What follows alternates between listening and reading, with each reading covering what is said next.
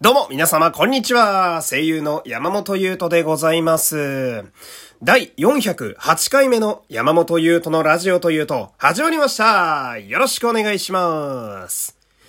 さあ、えー、今日は日曜日ということでね、えー、日朝、まあ、今で言うと、仮面ライダーセイバーと機械戦隊全開ジャーの、えー、感想会となっております。恒例ですね。うん。で、本編に行く前にですね、えー、皆様にちょっと嬉しいお知らせが、えー、ございまして、えー、ラジオトークのですね、えこれをメインで流している、まあ、あの、アプリなんですけど、こちらの、え急上昇のトーク、まあ、言ってみれば再生数のランキング、えこちらで昨日、うちの番組が2位に入っておりました。あざっすえー、まあ、この通常回、まあ、あの、この回は日朝の回なんで通常と言えるか怪しいんですが、と、あの、加えてうちのラジオではオタク向けの回、えー、私のオタクトークをひたすら披露するという回があるんですが、最近そちらではもっぱら2.5次元のことを喋っておりまして、えー、昨日の豆乳のね、え東京心覚えという、えようやく私読み方がわかりました。昨日読み方ずっと間違えてたっていうね、えー、申し訳ない。その回が非常に多くの方にご興味持っていただけたようでございまして、まあ、それのね、あの、番組のおかげで、え2位に入っていたと、え皆様のおかげです。ありがとうございます。えー、私自身にご興味を持って、いろいろ調べてくださってる方もね、えー、いるみたいで、まあ皆様驚くでしょうね。あのー、出演歴がほぼないっていう 誰やねんこいつをね、えー、延々と字で言っておりますけれども、えー、毎日私はね、今のところこう、ラジオで、えー、皆様に声をお届けするということを欠かさずやっているという、えそういう人間でございますね。え今後ともよろしくお願いします。えまあ、そんな感じで、えー、では早速本編に行きたいところでございますけれども、えー、まず、仮面ライダーセイバー、えー、今日の回が第34章、まあ、34話でございますね。うん。例年で言うなら、まあ、主人公の文字通り最強フォームが、えー、登場したりとか、そろそろラスボスが出てくる頃ですね。ダークライダー。まあ、最近は結構こう、仮面ライダーがラスボスになるということが珍しくなくなってきましたけどね。まあ、オーディンとかエボルとかクロノスとか色々浮かびますが、あのタイプのダークライダーが出てくるのもこのあたり。まあ、つまり、えー、物語が佳境であると。うん。そんな中、えー、この令和の日朝に谷口正史さんが帰ってきたわけですよ。もうこれはね、感無量ですよね。今日はね、この谷口さんの話をたくさんしたいんで、ちょっと仮面ライダーの比率が多めになってしまうと思うんですけれども、まあ、この谷口正史さんという俳優さんはですね、仮面ライダーをまあ、私のようにそこそこ追いかけてる人間であれば、やっぱ、えー、セイバーに出てきた時に、うおーってなるっていうのはみんな多分すごい頷けることやと思うんですけど、とはいえ、最近見始めたという方もいると思うので、なぜ谷口賢志さんが、えー、セイバーに出てきたことがこんなにすごいことなのかっていう話を軽くね、簡単に説明したいんですけど、えー、谷口さんはですね、えー、以前仮面ライダーにも実は出ていた方でございまして、そのライダーが、えー、仮面ライダーアマゾンズという、えー、仮面ライダーだったんですよ。で、こちらがですね、ライダー史上初めて、アマゾンのね、えー、アマゾンプライムの、えー、初めての、実はアマゾンプライムで一番最初にできた、えー、配信限定のドラマが、このアマゾンズでして、そして同時に、ライダー史上初めての配信限定作品だったと。うん。で、あの、その作品がまあ配信限定ということもあり、まあ、いわゆる日朝のライダーと比べるとかなりダークな内容だったんですね。で、まあ残虐な描写だとか、うん、まあキスをする描写だとか、大人向けの演出が多かったんですけど、そんな大人向け演出の最前線を一手に担っていたのが、谷口正史さんが演じる高山人、え仮面ライダーアマゾンアルファだったわけですよ。まあ、あのー、今からご興味持って見ていただける方も多分いると思うので、うん、ぜひ見てほしいんですけど、あのー、まあ、言ってみれば、諸悪の根源みたいな存在であり、だけど主人公ポジションであり、えー、過去が非常に悲惨なことになっているという、もう目も当てられないようなかわいそうな仮面ライダーなんですけど、だけど、その中に男らしさと、こう、ワイルドさと言いますか、なんか、やっぱり惹かれるものがあるっていう非常に熱い仮面ライダーなので、ぜひ見てほしいという。で、そんなアマゾンアルファをやった谷口さんが別の仮面ライダーとしてセイバーにもう一度出てくれるという、こういう状況なわけですよ。だから非常に熱いわけなんですね。で、この演じているね、セイバーでの、え、バハトというキャラについてちょっと触れていきたいんですけど、バハト様はいいですね。こう、バーサーカーと言いますか、えー、狂気的な感じのね、うん、剣士はすべて滅ぼすという、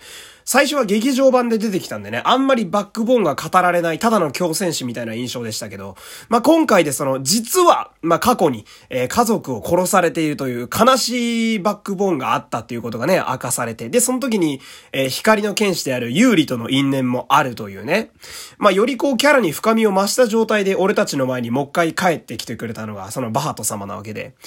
で、バート様はね、以前から復活するんじゃないかっていう噂は実はライダーファンの中ではちょこちょこあって、っていうのも、モチーフが不死鳥なんですよね。えー、で、しかも、映画のセリフでもう一度現れる、ははははは、みたいな感じで散ってったわけですよ、彼は。で、散ってなかったんだけど、結局。うん、もう一回封印し直しみたいな感じやったんですけど、まあ、こう、東映さんとね、ライダーのスタッフたちが丁寧にそこを拾ってくださって、まあ、その、復活するのじゃないかっていうのは噂ではあったんだけれども、あったとはいえ、やっぱり、実際に劇場版の仮面ライダーがストーリーにがっつり出てくるっていうのは非常に珍しくて、うん。で、しかも、めっちゃ強いっていう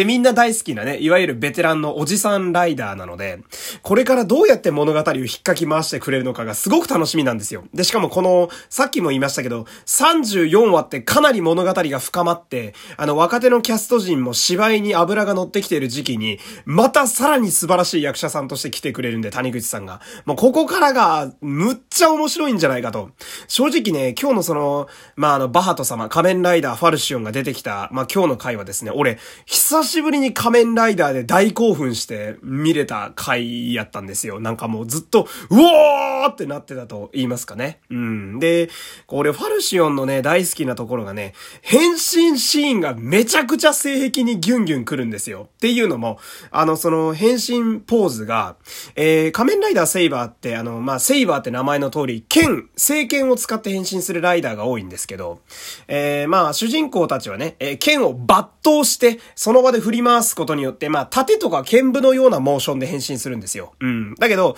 こう、ファルシオンはですね、剣を抜刀した後に、剣の持ち手、要は塚の部分じゃなくて、こう、ほんと、切る方、切る方、えー、刃の方をわしづかみにした上で、あの、そこの塚を握って振り回すっていう、もうこのなんか、いかにもやばいやつみたいな、その、切る方を掴んでるって絶対やばいじゃん、こいつってわかる演出が本当に大好きだし。で、まあこれは劇場版にもあった演出なんですけど、その、あの、剣心を握った状態で塚をグッてやるときに一瞬音がなくなるんですよ。あの映像の中の。無音になるっていう。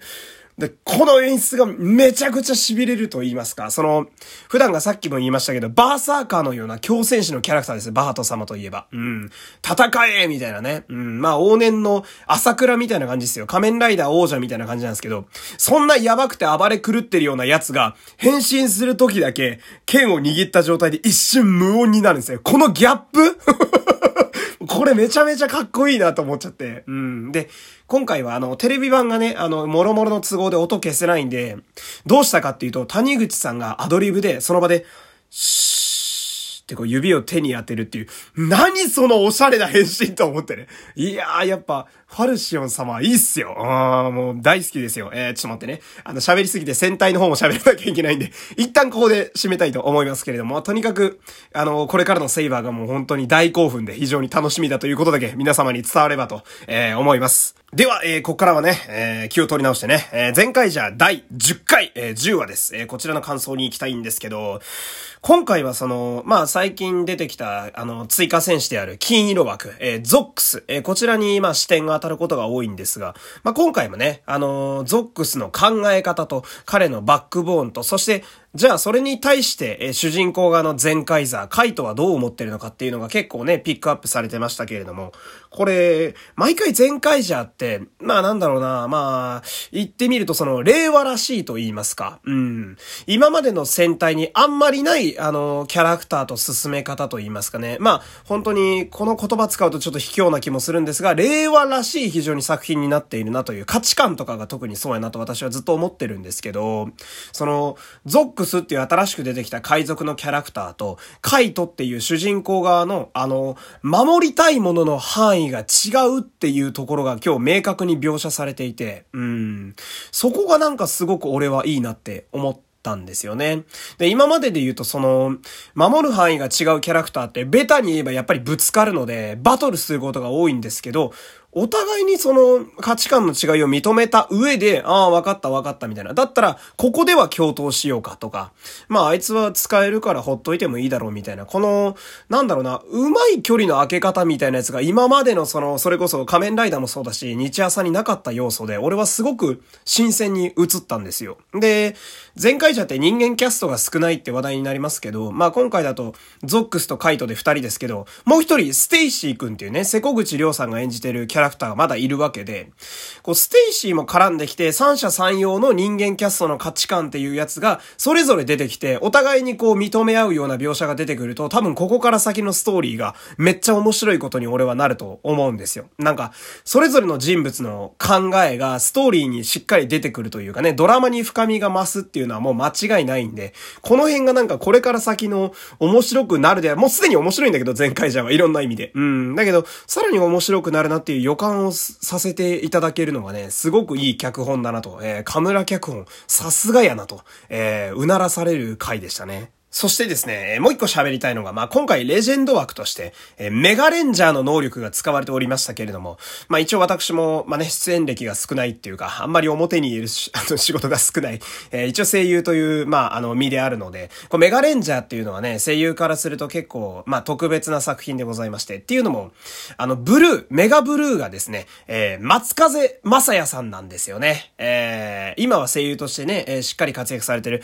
松風さんが出てらした戦隊がメガレンジャーなんで、なんだか見た時に、あメガレンジャーだってちょっとね、テンションが上がるという。やっぱレジェンドが出てくると、私のように長年見ている人間はぐっとそれだけで盛り上がってしまうというね。この辺も前回じゃ面白いななんて思うわけでございますけれども。えー、今日もね、ちょっとところどころ、えー、特に仮面ライダーの方が早口になってしまいまして、えー、申し訳ございません。えー、だけれどもね。まあ、来週も、えー、お付き合いいただける方、また聞きに来ていただけると、えー、嬉しく思います。えー、山本優斗でございました。では、また来週さよなら